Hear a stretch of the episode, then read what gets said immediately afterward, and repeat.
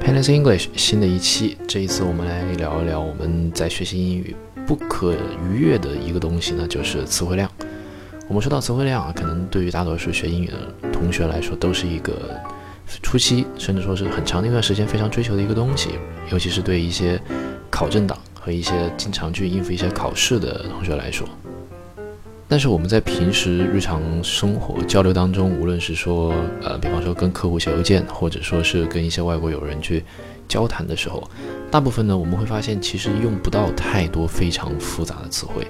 那么，就算有时候我们有一两个词汇我们无法去解释理解，或者说我们不知道怎么说，或者说老外说出来我们不知道怎么去理解的时候，那双方也可以通过很多其他的一些简单的词汇去描述出来。那我们在掌握了这些初期呃基本的这些词汇当之后，那是否真的有必要有这个性价比去说去背更多的词汇呢？首先而言，对于一些呃专业的人士，或者说是在某一个领域他需要去专精的这种人员来说，去多掌握一些这种专业词汇是必须的。但是对于我个人的角度来看，在我们日常生活当中呢，我们是没有必要去花时间去背。太多的单词，反而是通过初期的这些背单词和这些接触不同单词的过程当中，去掌握一些单词和词组它们组成的一些规律。那么这一期的话，我们就来讲一讲这种词缀、词根，还有一些特定用法这样的东西，在我们平时生活交流当中，去接触到一些新单词，或者说是学习一些单词的时候，是如何运用的。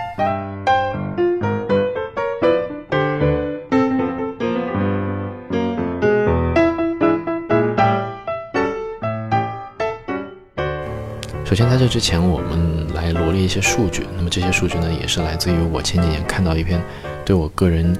怎么说，呃，启发意义非常大的一篇学习外语的文章。那么这这篇文章的名字呢，叫做《学习外语的真实方法和误区》。那么推荐大家也可以去搜一搜。那么我们说回刚刚说到的这个数据，就是说我们平时生活当中最常用的这些单词，它们的使用和出现的频率。对于最常用的两百个单词，出现几率或使用频率呢是百分之十；最常用的两千个单词呢，则是百分之八十；最常用的前五千个单词，则是百则是百分之九十七；而最常用的一万个单词，出现几率或使用频率达到了百分之九十八点五。那么最常用的前一万五千个单词，出现几率或使用频率，则是百分之九十九点五。我们会发现这样的一个数据，它并不是一个线性的关系，就不是说。呃，单词和这个比率，它是一个成正比的关系，而是说成一个相对而言是一个渐进线，或者说是一个反向的指数型的这种关系。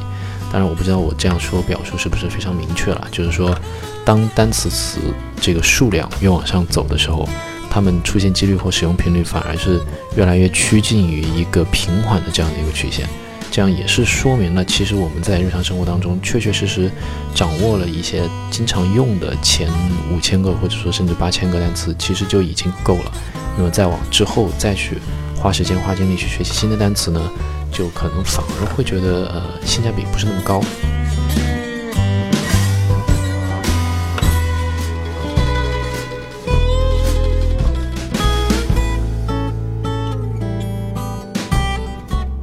另外，在开篇的时候，我们说到这个，我们追求的不是词汇量，而是说我们去辨析、去发现一些单词的规律。那么这里呢，就是我说的精确一些吧，就是说我们追求的其实并不是词汇量，而是说对单词的认知能力和辨识度。当然，这种的话是需要大量的原始积累的，也不是说完全的去死记硬背。那么我们在背够了足够的单词，我相信有很多学习英语的同学，他在这个过程当中也发现了，就是说。我们可以看到一些固定的词汇、呃词根、词缀的用法，然后呢，就可以和其他的这种怎么说词单词的这个元素结合起来，然后去想到它的这种意思。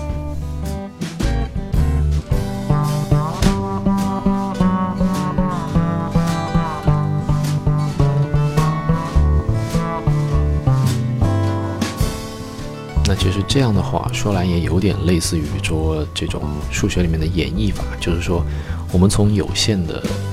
例子当中，我们去发现规律，然后去运用这些规律，去运用到无限的解决问题和现实生活当中去。那在这里，我可以举几个比较简单的例子。那这些例子呢，其实也是整理自另外一位知乎的一位用户，他的名字呢叫史蒂芬。而这篇文章的或者这篇问答，它的题目就叫做“有哪些高级的英语表达技巧，让人一听就感觉很地道”。那么大家有兴趣也可以在知乎上去搜一搜。我们这边就简单的收集和归纳了几个这样的词组的用法。就比方说，第一个，我们是说，在单词前面加一个 well 或者 ill，就表达好或者坏。那么后面呢，我们可以加一个动词，然后加上 ed，这样连起来的一个词组就表示说，呃，被怎么怎么样，被好的怎么怎么样，或者说被不好的怎么怎么样。说来比较抽象，比方说，我们可以举个例子啊，就说 well designed 或者 ill designed，well cooked 或者 ill cooked。就是说被设计的很好的，被设计的很差的，或者说被烹饪的很好的，被烹饪的很差的。那么类似的词或者说词缀、词头，我们也可以看到有 miss m i s 误解，像 mistake misunderstood，有过多 over，然后有不足 under，有超出 out。那么对应这些的话，也比方说呃 overestimate、underestimate，或者说 outstanding。那另外一种用法的话，就是在名词和形容词后面直接加 ish，ish。那这样感觉的话，就是这个名词给它附属了一个形容词的这样的一个属性。那么，比方说 childish，啊，幼稚的；然后说 foolish，这个愚蠢的。那么另外，我们再说到一个，也是一个词组的用法呢，就是 shape 后面加一个 d，shaped。然后在这个 shaped。的前面我们加上一个形状比较典型的一个名词，比方说 egg-shaped 像鸡蛋的，或者说 diamond-shaped 像钻石的。那么对应的另外还有一种用法就是加在一个词组的后面，比方说什么什么 looking something looking。那史蒂芬这里也给到了一个例子，就是说 a mafia-looking guy 看起来像黑手党的这样的一个人。那么这样的话就是用两个词组。两个单词去取代了一个比较冗长的一个句子。我们平时可能如果没有这种思维的话，就会说 a guy who looks like the mafia。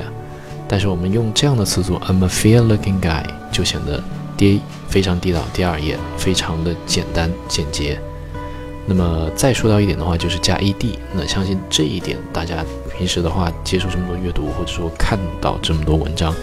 或者说听外国人去表达，肯定也有看到。也有听到，有接触到，比方说 good mannered, well mannered，或者说 left-handed, right-handed。